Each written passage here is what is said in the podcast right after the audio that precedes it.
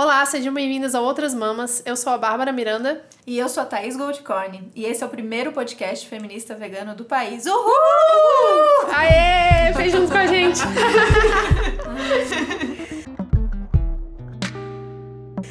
gente, hoje a gente tá aqui com a Isabel Whitman. É assim mesmo que fala? É Whitman. Whitman, tá bom.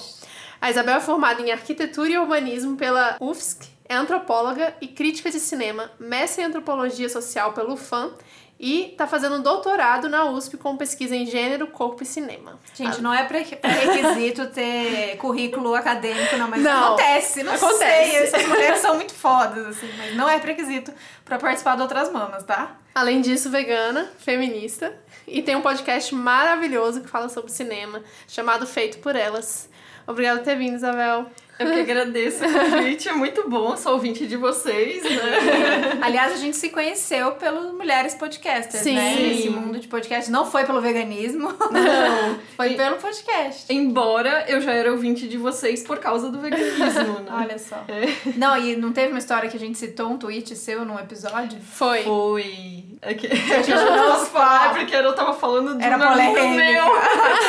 Sem citar nomes, Sem eu citar estava nomes. falando de um amigo meu que queria comprar cachorros de raça e Ah, coisas do Ah, tipo. é lembrei. verdade. Lembra é, É, o episódio lembrei. certinho. E a gente não conhecia, a gente viu o tweet, achou o máximo. É. É isso mesmo. A galera dá, quando quer comprar cachorro, dá uma desculpa. E qual que era a desculpa? Era, era por... o tamanho. Não, era afeto, tinha um afeto especial pra aquela raça. E acabou, né? A pessoa quer usar afeto como se assim, a última cartada, você não pode questionar o meu afeto.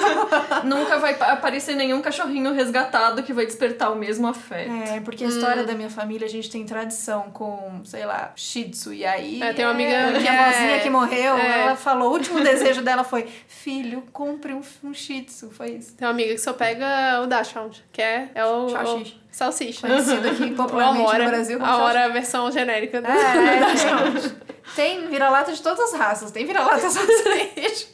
A Mora tem o pé dela. É baixinha, os, os patinhas curtas, só não tem... Ah, tem a orelhinha. Gente, ela é perfeita, para. Inclu- Inclusive, salsichinha tem um monte de vira-lata, né? É verdade. Tá, mas esse não é o assunto do dia. O Ah, a assunto gente hoje, podia falar de veganismo, de cachorro, de várias coisas. O assunto hoje é cinema, já que estamos aqui com Feito por Elas. Isabel, explica pra gente o que é o Feito por Elas, né? Como que chegou nisso. Como que a arquiteta, né, que caiu nessa de crítica de cinema e criou um podcast, um podcast de cinema? Na verdade, é como uma pessoa que gostava de escrever e gostava de artes caiu na arquitetura, mas eu não vou entrar Ah. nisso. Foi uma, gra- uma graduação equivocada, né? E que depois eu tive Quem que nunca? corrigir o rumo e voltar para a área onde eu queria trabalhar. Felizmente, as coisas têm dado certo. Eu escrevo sobre cinema há algum tempo. O meu blog, é, esses dias, comple- completou 11 anos. Inicialmente, ele era sobre cinema, livros, videogame, que só teve uma postagem sobre videogame, e receitas veganas. Olha só. Que as receitas veganas hoje eu tirei elas do ar, porque o blog acabou se estabelecendo como um blog de cinema, né? E depois eu escrevi para outros veículos. Teve uma época que eu tive uma coluna sobre outros veículos no plural, não, outro veículo. Eu tive uma coluna sobre figurino e direção de arte em um site, e aí é, comecei a participar de podcasts, enfim. E aí veio a ideia do, de fazer o Feito por Elas. Na época foi. Quem começou foi eu e a Angélica Hellish, né, do, do Cine Masmorra, é outro podcast de cinema. Eu comecei a fazer em 2015 um desafio que era o 52 Films by Women, 52 filmes por mulheres, que a ideia era assistir a um filme dirigido por mulher por semana durante um ano. Então, no final de um ano, teria assistido 52 filmes. As questões de gênero sempre me inquieta- inquietavam, eu trabalho com gênero na academia, né? E eu percebia que quando a gente fazia crítica, quando fazia podcast sobre cinema, uma baixa quantidade de mulheres, trabalhos de mulheres sendo discutidos, mulheres profissionais sendo discutidas. Então a gente, é, de uma maneira geral, poucos podcasts se dedicam a falar sobre diretoras e sobre outras profissionais, e aí a gente fica pensando nessa questão da autoria, se a gente tomar o diretor como uma pessoa autora do cinema, né? Embora tenha uma questão aí, né? Mas é, isso começou a me inquietar. Então eu comecei a fazer esse desafio em 2015. Em 2016 nós demos início com o projeto do Feito por Elas, que começou só como um podcast, quinzenal na época, abordando a filmografia de diretoras. Então, a cada quinzena, nós falávamos sobre uma diretora e um passava assim, num geral da filmografia dela. Fomos mudando com o passar do tempo essa estrutura, então a gente começou a ter podcast também sobre filmes lançamento, aí um programa sobre um filme só, sobre seriados, é cobertura de festival, entrevistas com profissionais, então temos entrevistas com muitas diretoras, roteiristas, fotógrafas, atrizes, enfim. E hoje o podcast é semanal, então a gente foi adaptando o formato para conseguir também manter o ritmo de produção, né?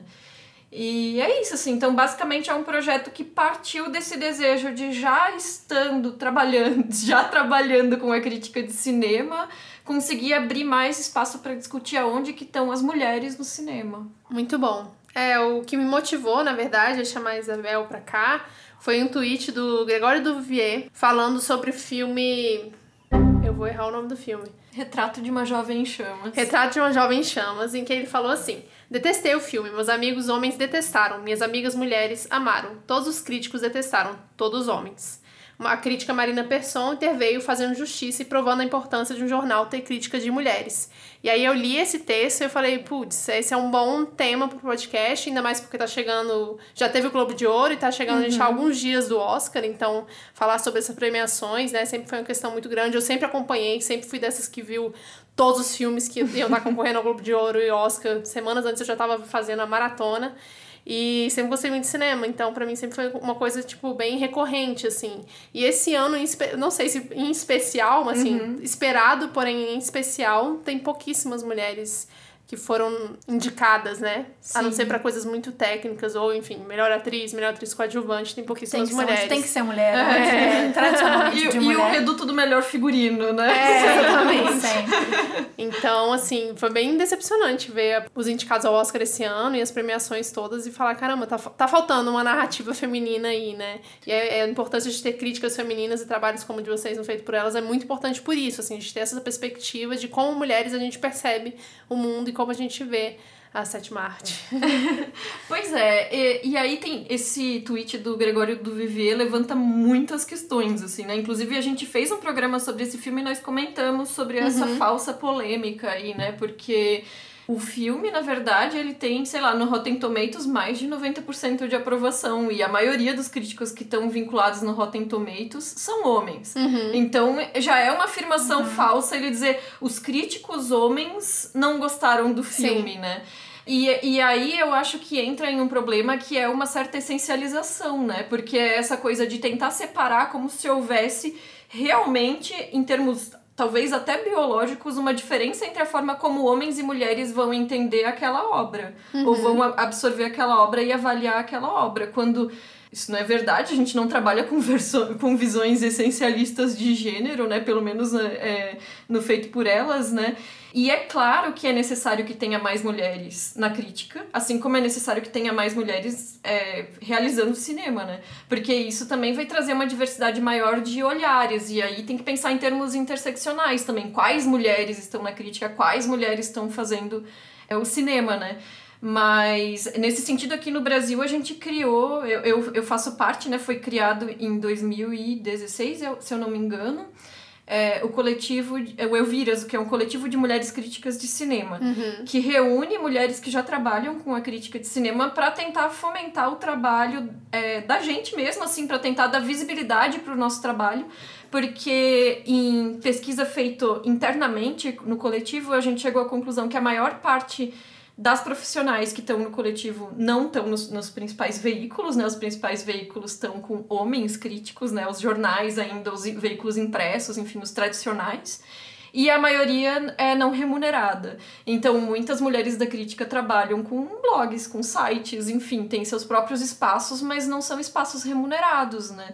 Então isso é, um, é uma dificuldade aí de também conseguir fazer essas mulheres chegarem nos espaços de curadoria, de júri de festival, que aí também tem uma outra coisa, né, que são essas premiações, né? Quem que são os responsáveis por selecionar e por premiar os filmes, né? Para dar o espaço para eles. Mas enfim, voltando ao do Vivier e ao retrato, o pro, assim, por mais que a gente possa criticar o Rotten Tomatoes como um método de agregar as críticas como uma maneira de talvez reduzir tudo a um selinho de aprovação ou não, né? Sem uma discussão maior, mas é inegável que o filme fez fez sucesso tanto entre homens quanto entre mulheres. Aí entra uma questão pessoal dele de talvez porque ele não gostou desse filme, né? É, e ele vê. É, é, é, eu fico pensando também que talvez seja uma questão cultural até mesmo do Brasil ou do Rio de Janeiro, né? Da uhum. onde ele tá, do rolê onde ele tá, da bolha onde ele está, que nenhuma pessoa que ele viu gostou. Até é. porque quando você não gosta de alguma coisa, parece que aparece mais gente que não gosta junto, né? Sim. Não o contrário. Mas me lembrou muito uma conversa que eu tive com o Vitor, a gente assistindo Game of Thrones. E eu, indignada com o papel das mulheres na, na série, né? Assim, que é ou você é a malévola da, do rolê, ou você, enfim, tá brigando com a sua irmã. Basicamente isso, no final não era isso, mas enfim, uhum. eles montam a, todo o, a trama da série mais ou menos em cima disso. E eu falando, cara, é muito fraco o papel das mulheres na série. Apesar de elas serem mulheres muito fortes, é muito fraco comparado com o dos homens, né? E aí você tem toda essa ideia do medievo, apesar de ser uma série totalmente fantasiosa, porque tem dragão e mágica e bruxa, caramba. E aí o Vitor falou: ah, mas aí assim, se fosse diferente, as pessoas talvez não fossem acreditar tanto, porque essa é a narrativa que a gente está acostumado. Eu falei: então tá na hora da gente mudar a narrativa e deixar as mulheres mais complexas, né? Porque elas uhum. eram muito, o papel delas era muito simples, assim, comparado com o dos homens. No, no caso de Game of Thrones, eu, assisti, eu consegui assistir até o final, porque foi ficando cada vez pior a série. Mas.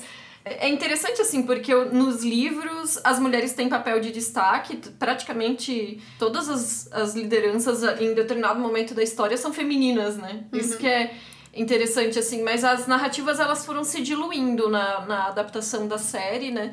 E uma série de estereótipos que a gente pensa em que, em termos de roteiro, já poderiam ter sido abolidos há muito tempo, desde a mulher na geladeira, que é o personagem que é motivado porque a amada foi morta, até o estupro como algo que vai motivar o homem próximo da vítima e não afetar a própria mulher que é, que é violentada, né? Então. E tem, e tem uma coisa na série que sempre me perturbava, que era no sentido do, da aceitação do público público das personagens mulheres, que de uma maneira geral dá para perceber ainda uma misoginia muito marcada quando existe algum tipo de feminilidade tradicional retratada. Então, assim, por exemplo, para quem assistia a série, tinha personagem que era a Arya, que era uma menina que era filha de um nobre, mas ela não queria aderir a traços entendidos como femininos, não queria costurar, não queria é, casar da maneira tradicional, queria ser espadachim. Pronto, todo mundo adora a Arya, é, a personagem, personagem preferida. Agora, Sansa, que é uma pessoa, que é a irmã dela, que é uma menina que igualmente filha de um nobre, mas que se preocupava com bolos e bordados e vestidos casar. e queria casar e ela tinha essa aspiração para a vida dela porque ela queria ser a senhora, não, não era um reino ali, mas sei lá, do território do pai dela. Enfim, era a personagem mais odiada da série, assim. Então, existe um limite aonde a performatividade do que é entendido como masculino é tolerado para as mulheres, porque passando desse limite as mulheres também são sofrem uma ojeriza como se fosse um excesso de masculinidade para uma personagem, mas se for, se ela se essa personagem for trabalhada dentro desse limite, ela sempre vai ser preferida Sim. em relação àquela que performa uma feminilidade tradicional, né? É, tanto então... que eu então achei que no eu vou dar spoiler, gente. Quem não viu, já não, tá não viu. É, já, já, foi, já foi. Aquela, pra mim, foi forçação de barra colocar ela pra transar com o menino no final. Meio que só pra. Ah, não, gente, olha só, mas ela é mulher, sabe? Uhum. Ela tá toda, né, toda guerreira e espadachim, como você falou. Mas ela é mulher, porque ela transou com um cara, então ela ainda continua sendo mulher, sabe? Uhum. Eu fiquei tipo, não precisava dessa cena, podia ter pulado, né?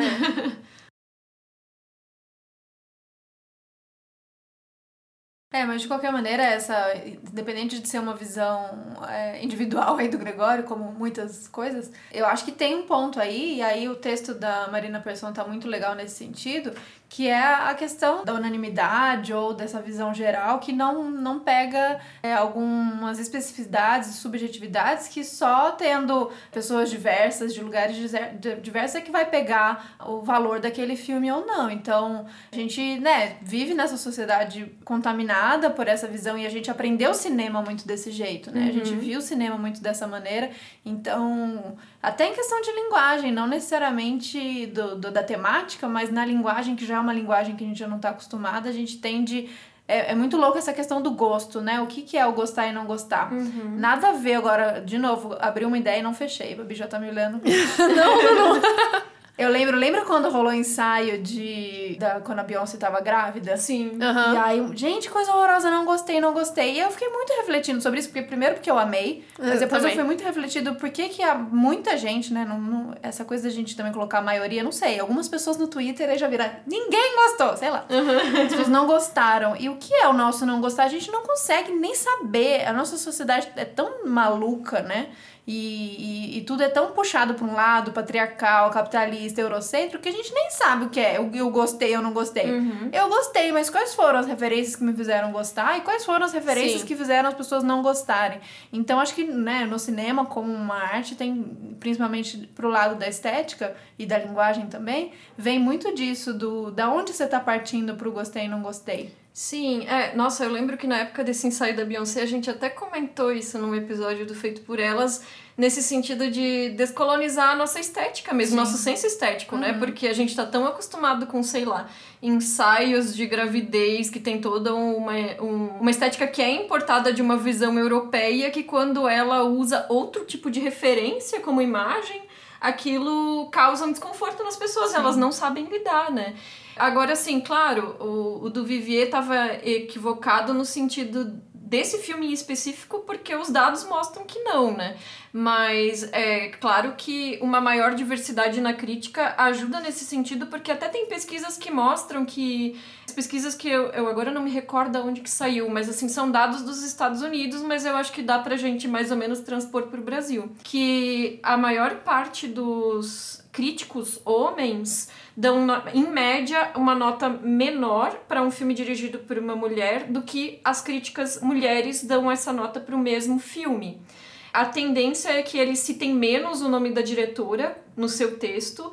E assim, é, em agregadores como o próprio Rotten Tomatoes, que a gente já citou, a maior parte dos críticos são homens. E o que, que isso acarreta? Acarreta em que o público vai receber uma maioria de crítica que é escrita por homens, sendo que esses homens provavelmente ma- majoritariamente são brancos, né? E vai receber uma percepção muito mais negativa do trabalho das mulheres que está sendo criticado e não vai ter a noção da autoralidade, porque ele vai inclusive nem mencionar é- quem é a diretora do filme. Então isso é um problema bem sistêmico, né? É, A gente joga de exercício já aí, vocês já estão ouvindo. Tenta lembrar as dire suas diretoras de filme favoritas. Lista aí cinco mulheres diretoras que você adora. É difícil, né? É É difícil. super difícil, então por isso que vocês têm que ouvir o feito, feito por elas. mas é muito, e é muito louco. Eu não fiz cinema de faculdade, fiz é, comunicação, mas é rádio e TV. Mas trabalhei com cinema há muito tempo.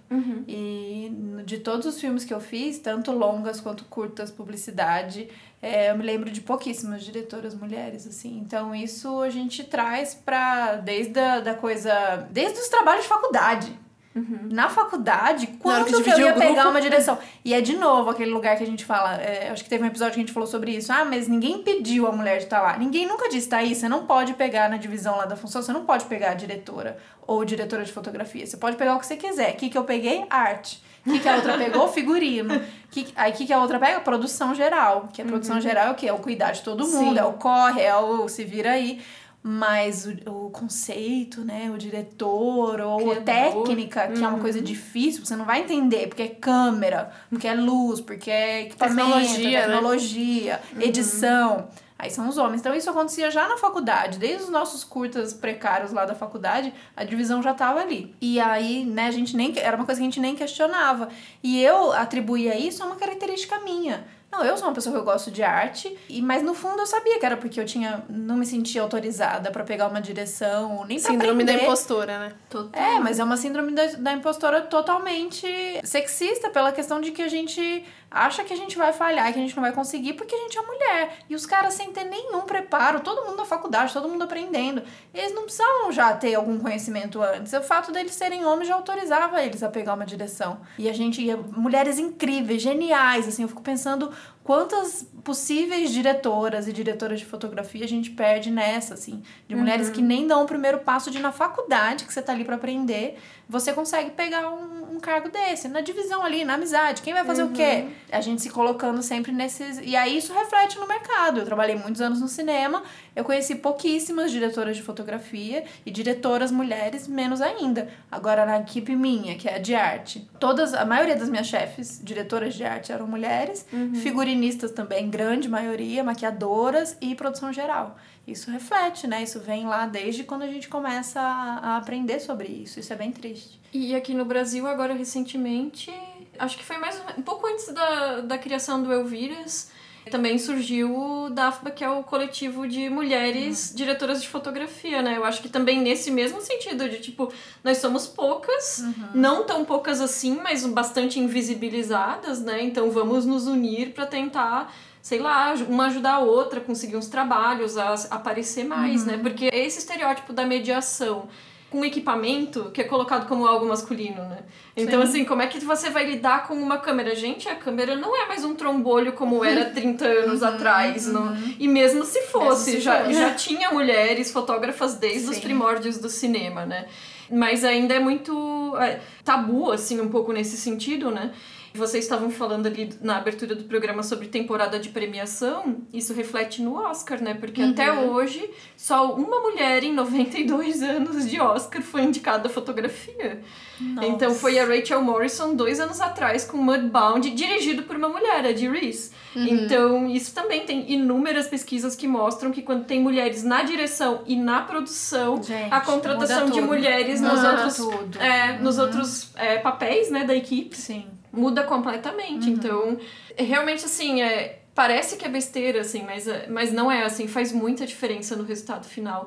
E aí é, é a mesma coisa do que a gente estava falando em relação à crítica, né? Aumenta a diversidade de narrativas que as pessoas têm acesso. Né? Sim, no com certeza. final. E até porque, pra quem não sabe, os filmes só ficam em cartaz se as pessoas vão assistir, né? Então, É. se você já chega desde o princípio com um filme que já tem uma crítica mais ou menos ali, Uhum. porque foi dada, né, ma- majoritariamente por homens, que você não vai saber o nome da diretora. Uhum. Você vai chegar no cinema já a maioria das pessoas não vai querer ver, né? Que eu acho que foi, eu senti muito que aconteceu isso com Lady Bird ano passado, assim. Muitas pessoas não foram ver, tipo, e pra mim foi um dos melhores filmes do ano e ninguém foi ver porque ah, nunca ouvi falar, quem Quem é. Quem é essa mina aí? É, e coincidentemente, ela. A, a diretora, que é a Greta Gerwig, agora tá de novo com Adoráveis Mulheres, com seis indicações ao Oscar. E teve o mesmo problema, inclusive diversos relatos de críticos e críticas que eu acompanho no Twitter nos Estados Unidos falando que as cabines de imprensa lá, porque os homens não estavam indo assistir o filme. É, Então, é, é, É como se o nome já afastasse, né? É, Então- o nome já afasta. Diretora mulher. É, e esses tempos também, eu, eu não lembro onde que foi a situação que alguém falou, ah, o, o Noah Baumbach, que é o marido dela, é considerado um dos grandes roteiristas dessa geração, né? Que ele, nessa temporada de premiação, também tá com histórias de casamento, né? Vamos Sendo, falar sobre ele. sendo que os maiores sucessos da carreira dele, quem roteirizou foi a Foi Greta ela, é, Gerwig, que é Frances Ha e Mistress America. Então, assim, quem é o grande roteirista dessa geração? Não querendo botar briga no casal, assim, né? Mas, Mas, não, bota, você- mas botando, sem sombra de dúvida, ela é incrível mesmo, assim. É. Eu queria que todo mundo... Quando eu vi Frances Ha, eu não acreditava. Você falava, gente, que filme é esse, sabe? Uma mulher, né, quase da minha idade, assim. Ela é um pouco mais, eu acho que ela é um pouco mais velha que eu. Aham. E fazendo um trabalho desse incrível, sabe? Ela é maravilhosa. Sim. Ela é maravilhosa. Mas eu lembro na época de Francis Ha, eu só lembro das minhas amigas mulheres gostarem também. É, É, sim, Não isso é lembro dos caras verdade. gostarem de Francis Ha, inclusive com críticas bem pesadas, de tipo, não é que não gostaram, uma bosta de filme. Ah, você falou do, de das diretoras mulheres, né? E Sim. até hoje só foram cinco que Sim. concorreram, né? E só uma ganhou, isso é muito doido. E com- foi a Catherine Bigelow pelo Guerra ao Terror, né? Aham. 2010. Sim, a primeira foi na década de 70, ali na Vert Miller, né? Então, assim, foram aí quatro décadas até a primeira mulher ser indicada, né? E aí depois pula só pros anos 90, Jane Campion com o piano. E aí a Sofia Coppola, Encontros e Desencontros, a Catherine Bigelow e a própria Greta Gerwig É, com Lady Lady, Bird. Bird, né? Que não foi indicada pelo Adoráveis Mulheres, né? Mesmo sendo melhor filme, melhor atriz, melhor atriz coadjuvante, né? Tudo. Que é bem estranho. É, e assim, é como se, sei lá, o filme se fez sozinho, né? É, a direção mesmo é ruim, a E gente melhor gosta do filme. roteiro. Ai, Melhor roteiro adaptado, né? É.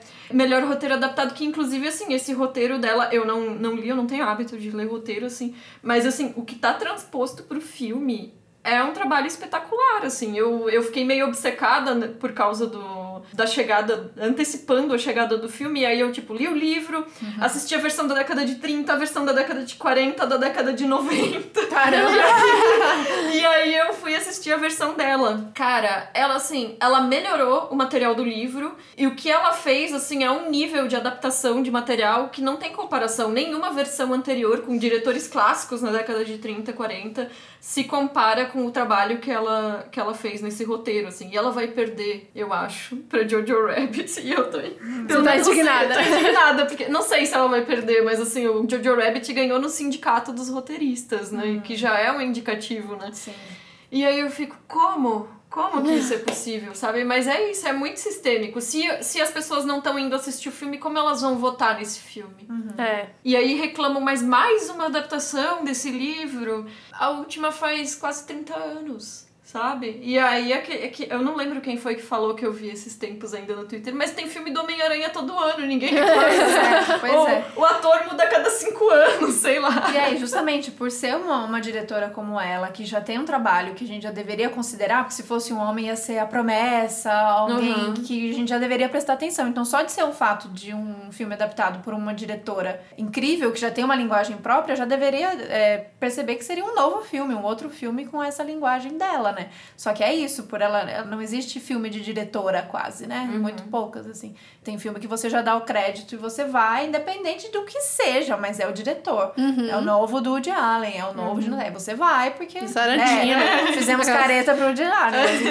Mas, É Tarantino. o novo Tarantino, que assim, também podia ter Não passado. importa, pode fazer o que for, mas é o diretor que te leva pro cinema. Por que, que a diretora não, não tá E- levando a gente pro cinema? E isso que já é admirável que ela tenha conseguido realizar esse filme dois anos depois de ter lançado Lady Bird, né? Porque muitas vezes o que acontece é que algumas diretoras têm algum sucesso estrondoso que chega ao Oscar com múltiplas indicações e elas não conseguem emplacar um segundo filme. Então, recentemente teve o caso da Patty Jenkins, né? Que ficou de 2002, quando ela fez Monster Desejo Assassino, que a Charlize Theron ganhou o Oscar, por esse filme, até Mulher Maravilha, sem fazer cinema. Ela tava trabalhando na televisão. É, a Lisa Cholodenko, que fez Minhas, Ma- Minhas Mães e Meu Pai também. Muito bom. Que é um filme ótimo, teve acho que acho umas quatro, cinco indicações ao Oscar. Tá na televisão. Então, assim, várias dessas Tá diretoras. na televisão é tipo ir pra Record. É tipo isso. Não, e, e hoje a gente até sabe que estar na televisão às vezes ainda permite fazer um trabalho de qualidade, porque a televisão não é a séries. mesma dos anos 90, né? Mas ainda assim, de certa forma, é ser colocado numa segun, em segundo plano, né? Enquanto que homens diretores que fazem um sucesso indie, que tenha uma, um bom retorno de crítica e, sei lá, um pequeno buzz assim na bilheteria com um baixo orçamento, eles já são pass passados para as franquias. Sim. Né? Então a Disney já pega, a Marvel já pega, enfim. E isso não acontece com os diretores. Então tem um problema de financiamento é, sistêmico também e tem um problema de conseguir realizar, entre- conseguir realmente materializar um segundo projeto. Total. Sim. Eu acho que a Thaís, você tinha visto, né? As mulheres são mais de 10% das diretoras, isso não é representado, tipo, nas premiações, É, assim. porque acho que antes tinha essa desculpa do tipo, como vamos nomear mulheres para prêmios se não existem mulheres fazendo cinema? E essa, desculpa já não funciona Não mais funciona. ainda. Existem muitas mulheres fazendo cinema e fazendo filmes bons. É, então, é, continua sendo uma... Continuam não indicando, mesmo tendo filmes. Então, acho que é a falta de da gente assistir, é, a diversidade de quem tá escolhendo. Mas assim, o que, que a gente tá esperando tanto assim do Oscar, né? Mas a gente espera, porque é o maior prêmio, por mais que sempre vai ter o lado de que é norte-americano, é uma galera branca, Sim. é dinheiro pra caramba e tudo mais. Mas a gente quer mesmo assim né, representar. E é o que vai influenciar o que vai passar no cinema a partir da semana que vem, né? E é o que vai, e é o que vai levar dinheiro pra depois conseguir É. fazer outros projetos, enfim. E premia Green Book. Que eu nem quis assistir, na verdade. Book, teve isso, ainda teve isso. Não, se for entrar na parte de racismo aqui, a gente não sai mais desse episódio. É. Porque isso foi tenso, né? Foi muita crítica, assim, de tipo, como a Lupita não tá indicada, não tem basicamente ninguém negro Não. indicado, né? Tem a, a mulher que fez a Harriet, que agora eu esqueci o nome dela, que a gente até assistiu. Cynthia alguma é. coisa. A gente assistiu o vídeo dela cantando a cor púrpura. Nossa senhora, Ela assistam, canta vamos colocar pra Ela canta que muito. que é aquele É. vídeo? Então É, tem mas- pouquíssimas pessoas, né? O, É. a- o que as mulheres estão se destacando, por incrível que pareça. Não por incrível que pareça, mas assim, que é uma surpresa na parte do documentário, né? Que são cinco mulheres indicadas, pelo que eu vi, não. Quatro, eu acho. Quatro mulheres indicadas, de cinco foram para quatro, é. E geralmente é, assim, pelo menos assim, três ou quatro dos cinco indicados a documentário são dirigidos ou co-dirigidos por mulheres, desde quando eu comecei a, a reparar nesses dados, assim.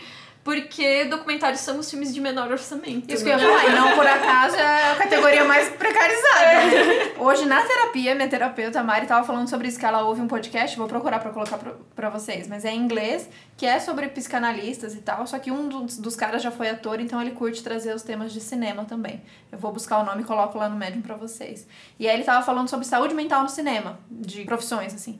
E nas documentaristas é um número altíssimo, porque a galera faz é muito pela paixão e são temas muitas vezes pesados, então tem é, a convivência diária, então nesse só nessa, nessas indicações do Oscar a gente já vê. É Síria, é sempre um assunto meio, não sempre, né, mas tem muito um assunto pesado e um envolvimento direto, né, diferente de um roteiro de uma ficção que é pesado, mas não é a, a causa direta, o documentário você tá ali convivendo com as pessoas e não tem grana. Então acontece que chama a equipe, vai sair um edital, o edital não sai, aí quem tá produzindo tira do bolso, coloca do bolso, se endivida. Então tem uma documentarista premiadíssima, assim, dizendo que tá, vive de favor na casa dos outros porque não tem grana pra dinheiro. morar, assim. Então, né, não, não caso de todos, tem muitos documentaristas aí, principalmente aqui brasileiro, homem, tilelê, que tá fazendo grana. Porque já tem grana, porque vem de família com grana. Mas, no geral, é a parte mais precarizada mesmo do cinema, né? É, e aí é- eu, eu não sei, é uma relação causa e efeito que é tipo pergunta Tostines, né? O documentário tem orçamentos menores. Porque as pessoas que estão excluídas da indústria já estão lá, ou as pessoas que estão excluídas da indústria estão lá porque é o que tem orçamentos menores e fica nesse ciclo que não sai disso, né? Mas é, mas é um fato, as mulheres vão estar nos curtas e vão estar nos, nos documentários. Os curtas também. Os curtas também, bastante. Bem lembrado. Aliás, curtas nem é. chegam quase em lugar nenhum. Não, e, e os curtas ainda tem essa coisa, né? As pessoas realizam, são filmes, mas é, o público não tem o hábito de assistir curtas. Pois Os é. curtas não passam no Só cinema. em festival. Tem no Então, YouTube. É, Aliás, eu então- assisti a maioria dos cursos É, que estão indicados exatamente porque tem essa facilidade, né? Tá de disponível. encontrar, né? Mas é, mas é essa coisa assim de o público nem, nem tem o hábito, né? Então a pessoa que realiza um filme em curta-metragem, ela já sabe que o filme não vai ter a mesma circulação e nem o mesmo tanto de comentário do que se fosse um longa-metragem, às vezes até com a mesma história. Uhum. Pô, gente, é mais rapidinho de ver. resolve. assiste, assiste curta, o pessoal se ferra pra fazer os curtas. Eu já fiz muito curta ali sem ganhar nada. Tem isso, né? Fazer cinema, gente, é só pra filho de rico. Eu vim aqui sem grana nenhuma, menina do interior, chegou em São Paulo. Ai, quero fazer cinema. Coitada. Coitada, porque assim, você, faz, você começa estagiário ganhando zero, porque por amor à arte. E usando quem tem, né? Porque eu não tinha. Os meninos de rico que tem carro usando carro próprio, é, usando computador próprio, câmera, celular, e eu não tinha nada disso. Eu falei, como, como é possível? É E é assim, realmente é muito difícil. Então, é, é brincadeira de menino rico. Mas não deveria ser. Então, tem uma galera que acha que tá fazendo diferente, tem como fazer cinema hoje em dia com seu celular. Sim. Então, né, tentar quebrar isso um pouco de que cinema é brincadeira de, de de rico.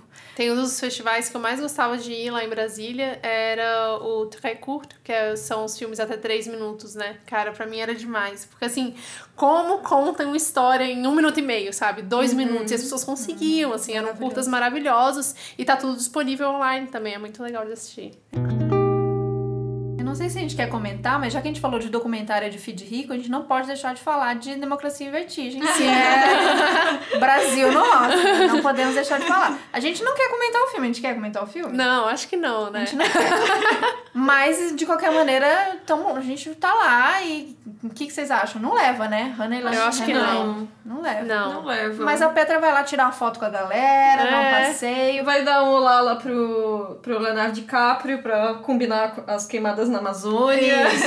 Mas uma coisa importante, então, de deixar claro que rolou essa semana um bafafá aí do Pedro Bial, que falou merda total. Então, assim, assisti o filme, me emocionei com algumas partes, tem enormes críticas que a gente pode qualquer dia falar só sobre isso. Mas Pedro Bial, não. Pedro Bial errou bonito. Você viu o que ele falou? Eu vi. Mas conta aí pra galera, porque senão não vai fazer sentido. Ah, eu nem sei direito. Gente, Pedro Bial, eu não sou a pessoa que eu não. O pessoal tá criticando ele dizendo, o cara que apresentou Big Brother. Eu sou, pessoa- eu sou a defensora do Big Brother, mas assim, realmente, quem é esse cara pra falar? Mas ele falou, tipo, Filhinha filha- da mamãe. filhinha de mamãe, fazendo filminho, bababá. Pra emocionar a mãe, diminuindo, assim, é. né? Ele colocou como se fosse um projeto pra presentear a mãe dela, porque a mãe dela aparece em alguns momentos do filme, né? Enfim, diminuiu. Ainda- Botou pra essa, pra essa questão de que são é, coisas duvidosas, conteúdos duvidosos, que é o que as pessoas têm usado muito, né, pra falar do filme.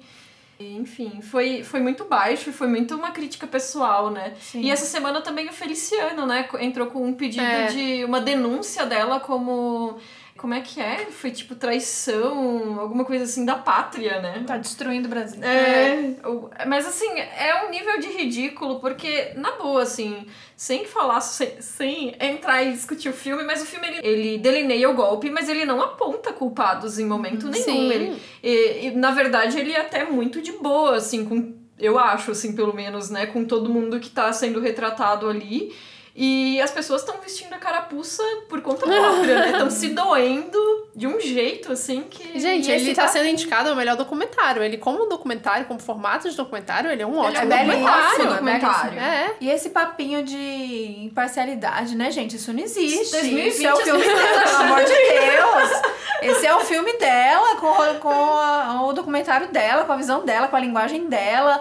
E as imagens são lindas e achei ótimo o trabalho que ela tem. Como, eu fiquei o tempo todo que eu assisti, eu falava assim, como ela tem esses arquivos, como ela tem essas Sim. imagens. Tem porque ela tava Sim. lá dentro, enfim. Mas é incrível saber de imagens, de detalhes, de coisas que a gente nem, nem sabia que tinha isso em imagens. Então o trabalho documental mesmo, que seria o É. negócio, né, que faz no documentário, é maravilhoso. E todo documentário sempre vai ter um viés, né? Sim. 2020 as Só pessoas faltava achando que neutralidade. né? neutralidade, É. nem o jornalismo é neutro, que Pois dirá é, a- o documentário que ainda está no campo das artes, né? Então, Exato, exato. E teve um tweet engraçado, que eu espero que tenha sido debochado, mas acho que foi, falando é uma vergonha esse documentário indicado ao Oscar, Honeyland. Tamara traz uma visão parcial sobre o extermínio de abelhas. Cadê o lado do agronegócio do filme? O documentário tem que ser imparcial, tem que mostrar a verdade, é exatamente É. isso. Tem que nada, né, gente? Aí, colocando aqui a gente no nosso quadradinho, às vezes a gente recebe essa crítica. Quando a gente fala de algum tema, tipo, falamos de não monogamia. Ai, mas faltou vocês colocarem alguém falando de monogamia. Eu falei, o resto do mundo? exatamente. A gente aqui vai falar do, do lado que a gente quer falar. do- E atravessado pela pessoa que a gente é, pela visão que a gente tem. Imparcialidade, gente. Sinto muito, vocês não ouvem. É, no caso da Petra, ela quis trazer essa contra-narrativa do golpe, enquanto aí, se alguém quiser defender que foi um impeachment constitucional, etc., é só tirar a Folha de São Paulo, qualquer jornal que Exato, na época, tá tudo lá exato. detalhado em termos jurídicos, enfim, é o, que ela tá trazendo outra visão, né? É. E é a visão dela, né? E é uma construção pessoal, né? Total, e o tempo Então- todo fica, né? É, e inclusive eu imagino que, pelo menos é o meu caso, assim, mas boa parte das esquerdas discorda Sim, do Sim. posicionamento da Petra, Sim, né? Mas assim, é isso, é a narrativa dela. Eu acho que ela deixa bem claro que é a narrativa Sim. dela. Ah, filme. bom, é em primeira pessoa, né? O tempo É, inteiro. é. Então não Então tem é ela que- ali. Aham. Agora, se você é, curtiu, se você é uma pessoa emocionada como eu e curtiu de primeira e não conseguiu entender é, aonde tem essas questões que a esquerda é mais radical, enfim, a esquerda no geral é, fez a crítica, vamos deixar também no Medium, tem um, um artigo bem bom da Jacobin falando dessa Sim. questão da, da falta da análise materialismo histórico mesmo ali que, que, que existe, mas enfim. Então a gente coloca esse artigo pra gente não entrar aqui, senão a gente faz um episódio inteiro só sobre democracia em vertigem. Uma coisa muito importante que eu acho que é necessário trazer pra cá é o teste Bechdel, né? Que é, ou Bechdel, não sei como é que fala o nome, deve ser mais ou menos isso, Bechdel. que é um teste pra avaliar se um filme faz bom uso das personagens femininas. Ou seja, a gente tá falando aqui da narrativa feminina o tempo inteiro, mas como que a mulher é retratada dentro dos filmes, né? Mesmo nos filmes feitos por mulheres, às vezes não são retratadas tão de uma forma tão completa mesmo, complexa como seres complexos que somos. Então ele é um teste para você ver, analisar o filme se ele tem três coisas: ter duas personagens com nome, ou seja, não pode ser a tia É o da mínimo, venda. gente, é o mínimo. É. Ao menos uma cena em que elas conversam entre si e o papo não pode ser sobre homem. E na verdade a maioria dos filmes não passa esse teste, né? Ele é bem conhecido, acho que quem né, já procurou, já ouviu falar, já fala sobre cinema. E vocês falam bastante sobre isso, no Feito por Elas, mas é bem interessante você parar pra prestar atenção e falar: ah, quais são meus filmes favoritos? Será que passa o teste Bechdel, sabe? É, pois é, esse teste de Bechdel é bem interessante porque ele, na verdade, ele nem sequer avalia a qualidade do roteiro, né? É só se as personagens existem minimamente enquanto pessoas na trama, né? Não precisa nem ser um filme bom, mas que ela, mas que elas sejam pessoas. Nossa, elas têm nomes. Olha só. Elas conversam e, e, e, essa conversa, ela não é em torno de um outro personagem que é um homem, porque muitas vezes elas são criadas como a mãe, a namorada, a filha, enfim. Uhum. É uma mulher que ela roda em torno de um, de um universo que é o protagonista homem. Uhum. Então, é, é um teste que ele é bacana porque ele é ilustrativo, mas é, mas é isso, assim, ele sequer avalia a qualidade do filme, assim, é, é o mínimo esperado. E eu acho interessante dizer que também que tem um equivalente que não é de gênero, é de raça. Então, que os personagens. que tenha dois personagens que não sejam brancos, que tenham nomes, que conversem entre si e sobre um assunto que não seja um crime. Nossa, é pesado. Legal. Pesado. Qual é o nome desse? Tem o nome? Eu não Tá, me recordo agora o nome. A gente mas... vai procurar e a gente coloca no É, mas também. eu acho pesado e assim, é outro que é impressionante, assim, a, a grande maioria dos filmes não passa nesse teste também. Sim, com Então, certeza. E eu devo de acrescentar ao teste de Bechdel que no Feito por Elas nós temos o selo Faustina, que foi criado pela Estefânia, que é da equipe. E o selo Faustina é que o filme tenha pelo menos um animal, que tenha um nome e que participe da história de alguma forma. Muito bom, bem vegana ela. Faustina é uma das gatas da Estefânia. Ah, então, Bem legal. Bem vegana. totalmente off-topic aqui que eu converso. Eu amei. É, parece que dos nove indicados desse ano ao Oscar, só três passaram no teste Bechdel. É, esse é um ano em específico em que a maior parte dos filmes tem narrativas centradas em homens, né? É. Dos filmes indicados, né? O que, que foi a frase que você leu? Que os, os filmes têm em comum homens frustrados. Ah, tá aqui, calma. Foi muito bom. É, que tava falando de Coringa, qual mais? Ah, Ford vs Ferrari, que eu não, assim, eu me recuso a ver esse filme.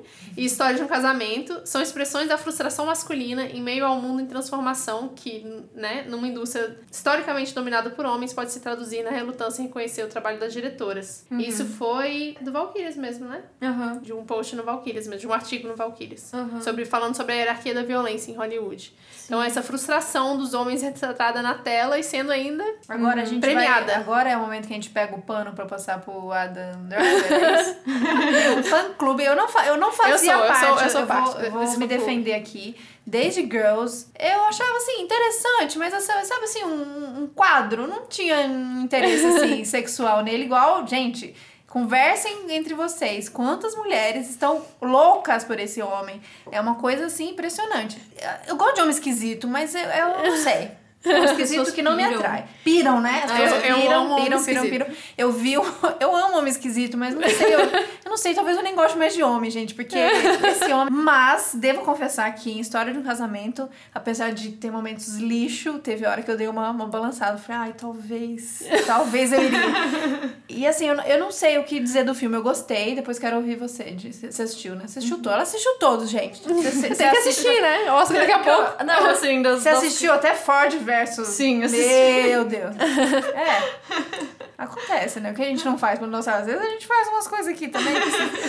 Mas eu gostei muito de História de um Casamento, mas eu, sen... ai- eu senti um incômodo o filme inteiro. Que aí eu não li nenhuma crítica. Eu não sei se você leu alguma, se você fez uma sua, que você pode dividir com a gente. Eu gostei do filme, mas eu, é, eu tive uma pontinha como um incômodo do começo ao fim do filme. E eu achei que ela seria sanada ou, ou diluída no final, e não foi. Eu terminei com esse incômodo. E não é um incômodo bom, sabe? O filme que te faz pensar. Um incômodo de tipo, onde tá me levando? O que, que tá querendo dizer? Então, eu, eu gostei de História de um Casamento. Eu não escrevi sobre ele, mas eu fiquei com a sensação de que outros filmes já abordaram etapas de término de relacionamento de uma maneira mais interessante. E eu acho que a referência a Bergman é muito clara, Sim, assim, que inclusive ele tem na parede, né? E tudo. num- Numa coisa que ele lê, eu acho. É, enfim, eu acho que no final ele é um meio que um exercício de atuação um pouco forçada, eu achei, porque ele é, ele é construído como um veículo para os dois atores Sim, ali Sim, sim. ficarem o tempo inteiro naquele jogo entre eles ali, enfim, claro, é- é- dá pra ver da forma como várias cenas meio que viraram memes, assim, né? Porque ficaram marcadas, né? Tem uma, uma séria discussão, assim, em vários lugares, as pessoas debatendo sobre. Tem gente que acha que o filme dá uma. dá mais espaço pro personagem da Scarlett Johansson e tem gente que dá. que acha que ele defende mais o personagem do Adam Driver, assim. Eu sinceramente acho que o filme ele deixa bem claro o quanto que o personagem dele é equivocado no processo inteiro. Assim, Sim. ele não é um cara bacana, ele não foi um bom marido, ele foi até abusivo em, em certos aspectos, né? Principalmente no que diz respeito assim à liberdade dela e à autonomia profissional dela. E isso é tudo, eu acho que tá muito claro. Na segunda metade do filme, acaba focando mais no personagem dele, mas sem deixar de lado, eu acho, esse aspecto crítico. Então não me incomodou nesse sentido de parecer que tá defendendo o personagem do Adam Driver, sabe? Eu só acho que é um filme que talvez não seja tão marcante. Talvez ele não seja tão bom, né? Talvez É. ele não só isso. Não fiquei tentando merece buscar. tudo. É, eu gostei, tipo, terminei assim, gostei, mas é isso. É talvez, isso, eu gostei. talvez ele não seja tão bom assim. E ele tem um ar de que ele é muito bom. É, Você fica com essa sensação, será que eu não tô pegando? será que eu que não tô indo junto com o filme? Mas talvez não, talvez tenha uma questão aí de que ele é só Só- esse filme mesmo. são bons atores, Bons boas atores, atuações, lindos, uma maravilhosos. história que a gente se envolve, porque, sei lá, quase todo Se mundo já terminou um relacionamento, eu imagino. E, enfim, é isso. Talvez ó, a gente não se conecta, porque a gente se conecta com a história do término, mas essa coisa da, da terceirização pro, pros advogados, eu não consegui me. me assim, aí ah, mas é, talvez, eu. talvez você não tenha passado por isso, porque eu acho que a maioria das pessoas faz isso, sabe? Advogados? É, eu não sei, eu não assisti o filme, mas assim, Não, mas você as tá pessoas usam, advo usam advogados, contratam Usam? advogados? Então é Usam muito fora da muito. minha realidade. Então, até um ponto eu tava com É. ela. Tipo assim, eu tô com vocês, tô com vocês, não, tô as com pessoas vocês. usam, Thais. A partir do Bastante. momento eu tava assim, não, gente, que isso? Não, isso é o que as pessoas mais fazem, ainda mais nos Estados Unidos. É, pessoas É muito comum. Aliás, todos meus amigos advogados falam: casa porque depois você vai se fuder. Casa porque depois. É, desse, se, se separar é uma merda. Tem que Ai, ter eu advogado, não sei o que, não sei o que eu lá. Eu fiquei, tipo, incomodada, eu acho que eu achei meio incômodo. Então, não sei, mas aí. não talvez, assisti. acho que isso, a gente chegou num ponto que talvez não seja tão incrível assim. Mas acho que é isso, ele tentou ter um ar disso, aí trouxe várias referências. E essa coisa da estética mesmo do filme, né? A direção de arte é uma coisa que, que tenta beirar um filme arte, assim, né? Uhum. E aí, não, mas não vai. Eu, eu, eu sei, eu acho que o meu incômodo pessoal pode estar na coisa da. De que eu, até um certo momento eu me conectei com eles, na coisa do, da emoção e do sentimento. E daqui a pouco ficou frio, e aí, aí eu não me conecto. Aí, tipo, Perdeu. essa galera, por que vocês estão fazendo isso? Conversa você. Mas daí eu acho que todos os filmes que estão indicados ao melhor filme tem mais ou menos essa vibe de tipo assim. Ficou, parece que ficou faltando alguma coisa, sabe? A gente conversou sobre no Twitter sobre Coringa, né? Assim. Uhum. Lindo filme, esteticamente falando, Direção de sonora, arte, direção de arte, figurino, atuação de Joaquim Phoenix, nossa, é boa, É. sabe? Tipo, muito boa, talvez uma das melhores da vida dele. Mas assim, ficou faltando uma parte da história. Se você quiser, eu coloco os meus tweets todos a respeito, assim, do- da história, porque eu, eu saí, assim, sem chão do cinema. Esse, se o negócio era me deixar desmotivada, vocês conseguiram, sabe? Zero empolgação, não entendi o, o auê todo que foi feito em cima do filme. Então, acho 11 que todos os filmes. ao Oscar, gente. Eu acho isso até uma sacanagem, assim. Emulando Scorsese, É. num ano que tem filme de Scorsese, sabe? Sim. Então... É, e aí o, o, o- Joaquim Fênix realmente, ele tá bem no filme, mas ele faz o que é possível com um papel que é muito fraco, assim, eu digo fraco em termos de roteiro, de Sim, de desenvolvimento roteiro, é. do personagem, né? E aí, basicamente, o que ele faz é repetir o papel de homem traumatizado que ele já fez em outros filmes. Sim, com certeza. Incluindo o Você Não Esteve Realmente Aqui, da Line Ramsey, que passou batido no ano de lançamento, acho que foi uns dois anos atrás, e que era um papel maravilhoso dele, mas dirigido por uma mulher, né? Aí pronto. Gente, ninguém aguenta mais um homem traumatizado. Ninguém aguenta Já mais. cansamos, Vocês já. Primeiro vocês vão pra terapia, depois vocês fazem o filme do homem recuperado. Mas aí vai ser chato, entendeu? Quem que vai querendo ver- ficar vendo um homem de boa com as pessoas, sem brigar, sem cair na porrada com alguém? Gente, mas Sem competir. Não, não queremos. Então, a gente volta pro Bacurau. Dá pra gente ter. Sim, com dá, não precisa ser um filme zen. Dá pra ter. Tem muita coisa pra gente resolver. Quando a gente passar essa barreira, tem mais tantas pra gente resolver. Então tá tranquilo. Dá pra continuar tendo conflito, violência, inclusive. Sim. Sim, aí chega na questão de narrativas diferentes que a gente não tá acostumado, né? Que o diretor de Parasita falou que no momento em que as pessoas nos Estados Unidos, né, principalmente na Europa, ultrapassarem a barreira da legenda, eles vão descobrir que existem filmes maravilhosos no mundo inteiro, Ai, que as gente, pessoas não veem porque Triste pessoa não ter que falar isso. se Aí não nos tiver Estados legenda. Unidos ele é. já vão e faz o remake de uma vez, né? Que aí não Exatamente. precisa nem. Que filme estrangeiro aqui, vou fazer o meu. a gente é ótimo, Alguns a anos gente é vai sair o remake de Parasita, né? Não deve nem demorar. A maioria dos filmes, aliás, sai remake depois nos Estados Unidos. Então você perde muito da questão cultural, né? E é muito doido, porque tem filmes maravilhosos de outros países, né? E Aqui do Brasil nem se fala e a gente tá perdendo isso porque Uhum. não quer ultrapassar essa barreira da legenda. É, eu acho que como a gente tá num país é, que, tá, que a gente é acostumado, a gente cresce acostumado a consumir muito que vem de fora. Às vezes acontece até quase o contrário, de as pessoas não assistirem os filmes brasileiros. Até ano passado eu, fiquei, eu falei muito isso na época que. Até quando estreou A Vida Invisível, porque A Vida Invisível ficou muito em segundo plano em relação a Bacurau. Sim. E eu, tipo, gente, dá pra assistir mais de um filme brasileiro por ano? É, escolhe um, né? Um brasileiro. E isso porque a gente tá falando de dois filmes que já tiveram destaque, fora tantos outros Sim. que passam mais batido, assim, né? Então, no nosso caso, eu acho que é um pouco, talvez, essa coisa de ah, as pessoas estão acostumadas a assistirem o cinema hollywoodiano. Sim. E aí, até a coisa da linguagem e do ritmo tem que ser muito hollywoodiano pra conseguir assimilar. Então, às vezes, narrativas que fogem um pouco disso causam um estranhamento e tem uma dificuldade de, de gestão, assim mesmo, de a pessoa conseguir assistir Nossa, aquilo total. de boa, assim. E eu falo isso como uma pessoa que cresceu na sessão da tarde vendo filme dublado dos anos 80 e eu tive que também me acostumar e me treinar a assistir outro tipo de, de filme também, né? Porque faz parte desse processo a gente aprender a assimilar outras formas de narrativa audiovisual, né? Isso é Sim. complicado também. E de novo a gente cai no gostei e não gostei, né? A gente É. falou muito, isso no episódio de Bacurau, da galera, eu não gosto de filme brasileiro, como se fosse um gênero, só. como se fosse um... Eu não gosto de drama, eu não gosto de policial, eu não gosto de brasileiro. não tá nessa categoria. E- Gênero filme brasileiro. É, a galera coloca assim. Então tem muitos filmes aí de todo tipo, mas Bacurau fez a gente pensar isso. Eu vi muita crítica de uma galera falando, achei que demorou pra estourar, achei muito lento não, não entendi onde ele ia. Então acho que muito disso, obviamente, pode ter gosto, mas de novo, o que é o nosso gosto, né? Porque É você excesso de filme que... da Marvel. Ah, eu achei que não precisava tanto explorar é, a cidade e os personagens. Deu, pô, mas é o mais legal É o do legal, filme. É é. você construir aquela relação com, aquela, com aquelas pessoas e com aquela cidade. A cidade é, é o personagem principal do filme. a nossa noção de ritmo, né, com a narrativa. Se a gente pegar uns filmes, sei lá, da década de 40, em que os cortes na montagem eram feitos a cada, sei lá, uns 40 segundos. E aí tu pega um filme do Michael Bay e é a cada 4 segundos, Sim, sabe? é. Então, as ficar. pessoas ficam É. muito mais frenéticas na forma como elas consomem essas imagens. E aí qualquer ritmo que destoe disso, meu. Deus, é arrastado. É, sabe, e é, acho que não só a culpa do cinema, né, gente? Nossa, a nossa visão agora é stories do Instagram. assim, é, muito, rápido. rápido. E aí, como é que você vai ficar num plano sequência, assim, tipo, eternamente? Pra onde vai levar isso? Meu Não Deus só do céu. isso, no próprio Você já podcast, pega o né? celular, né? Depois você começa a ouvir podcast no 1.5, gente, 2. Caminho sem volta. Caminho sem volta. É difícil ouvir na velocidade no, né, É, normal. aquela que, a que edita o próprio podcast diz, mas as pessoas falam tão devagar. Fala, fala.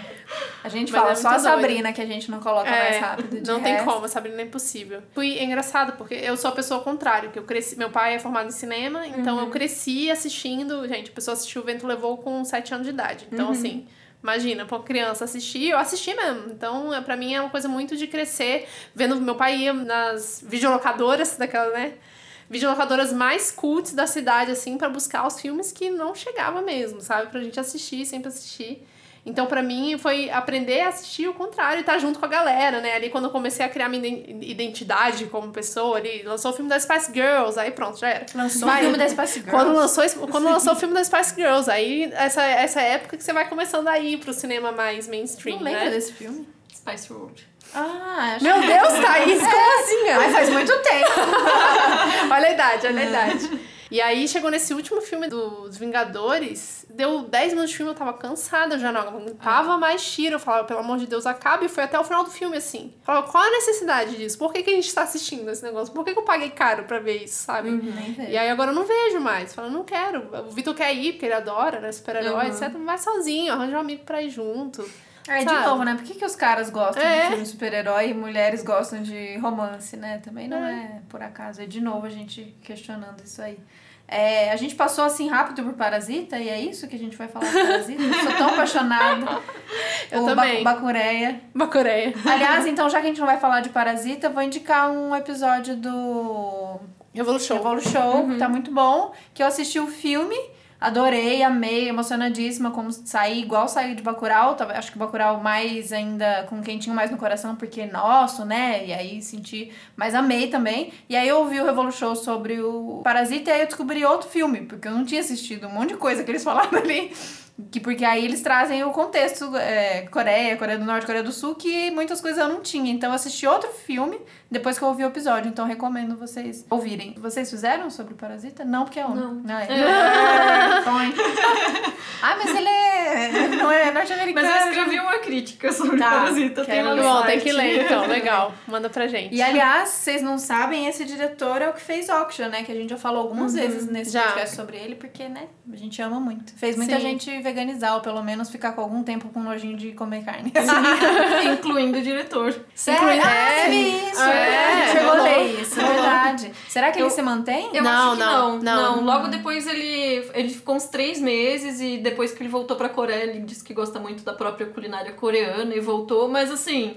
É aquela coisa, ele, ele diz que fez ele refletir mais sobre os processos, enfim, ele As abriu os olhos pra ele, né? É. Já não é uma coisa que é invisível pra ele. Legal. E falando sobre veganismo, isso foi uma pauta desde o Globo de Ouro, né? Que toda a comida do evento foi vegana. E aí o Joaquim Phoenix deu aquele discurso falando, quando ele foi receber o prêmio de melhor ator, né? Ele elogiando o evento, falando finalmente as pessoas estão se conscientizando. Essa primeira, tô muito feliz que é a primeira vez que eu posso comer tudo no menu sem, sem perguntar, sem precisar ou passar fome, né? Como é, em outras premiações, o que é ou, talvez um pouco dramático da parte dele, porque ele é um ator famoso. Mas assim, pro veganismo foi um movimento legal, né? E aí o Oscar anunciou que também toda a comida seria vegana. É, o almoço de, indica... de revelação dos indicados ao Oscar foi vegano.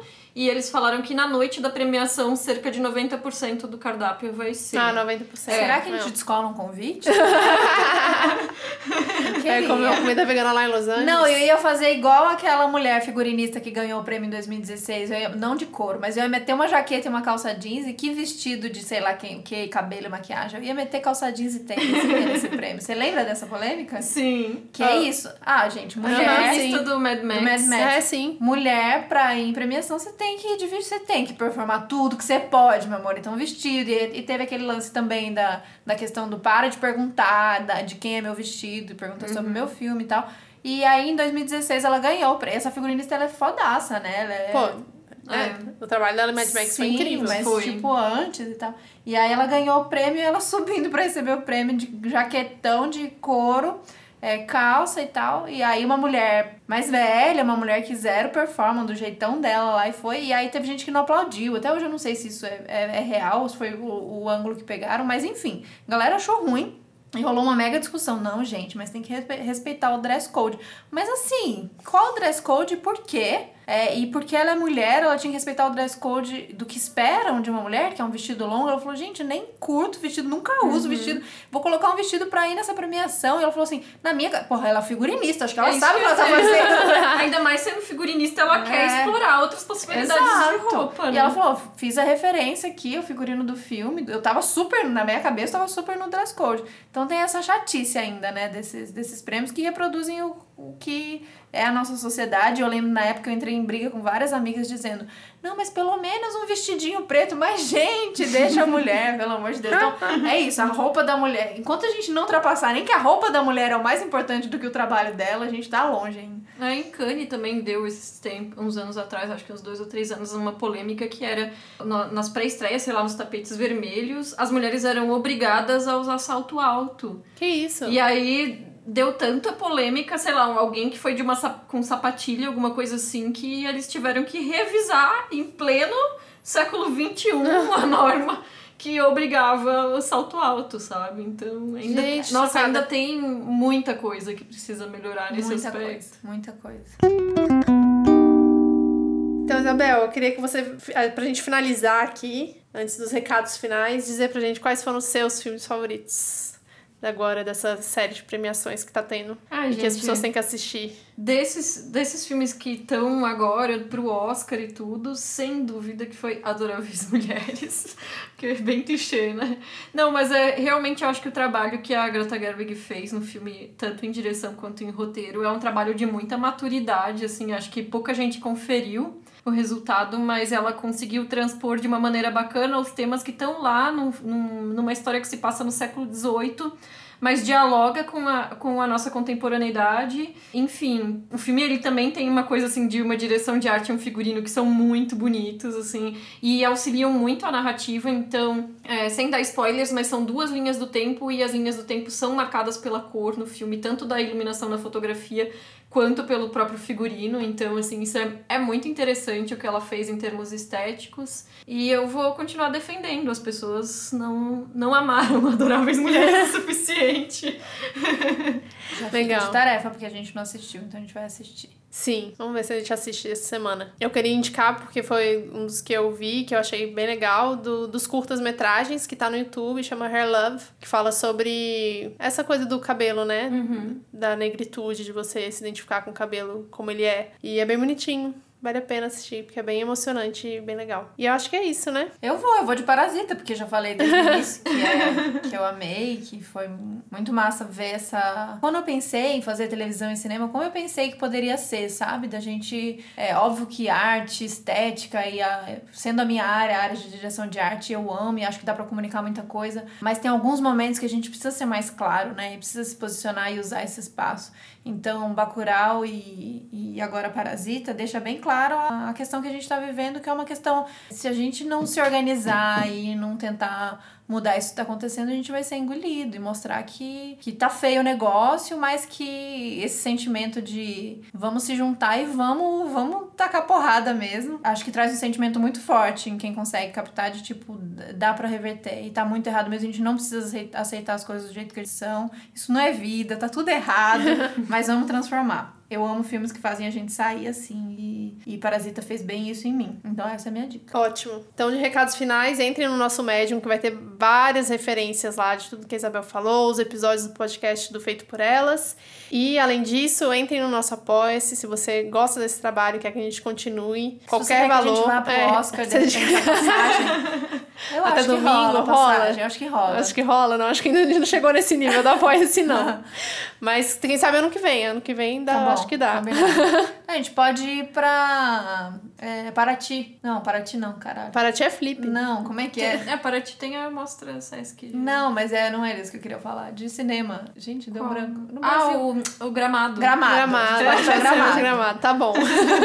Acho que esse dá pra pagar com apoia-se. Não, brincadeira, gente. O financiamento coletivo recorrente que a gente tem ajuda muito a gente a fazer esse trabalho, comprar equipamento novo que a gente vai precisar esse ano e realizar os encontros presenciais com vocês. É isso. Muito Bom obrigada. Oscar pra todo mundo. Bom Oscar pra todo mundo. Já Pra passou, quem né? assiste. Tudo bem. Ah, vocês assistiram? E aí, como foi? Foi legal?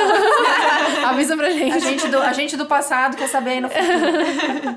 E assistam filmes dirigidos por mulheres. Isso. Sim. É, comecem pro, pelo podcast feito por elas, que tem várias dicas. Sabe qual eu amei? É da Xuxa, Super Xuxa do Baixo Astral.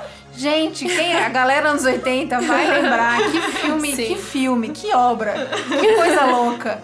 Que foi a nossa infância, enfim. Esse é um muito legal, mas tem muita dica boa. Se você não sabe nem por onde começar de assistir mulheres, então ouça o podcast e depois vá assistir as mulheres. É isso. É valeu, isso. gente. Valeu, Isabel. Adorei. Tchau, obrigada. Valeu. Tchau, tchau. Beijo.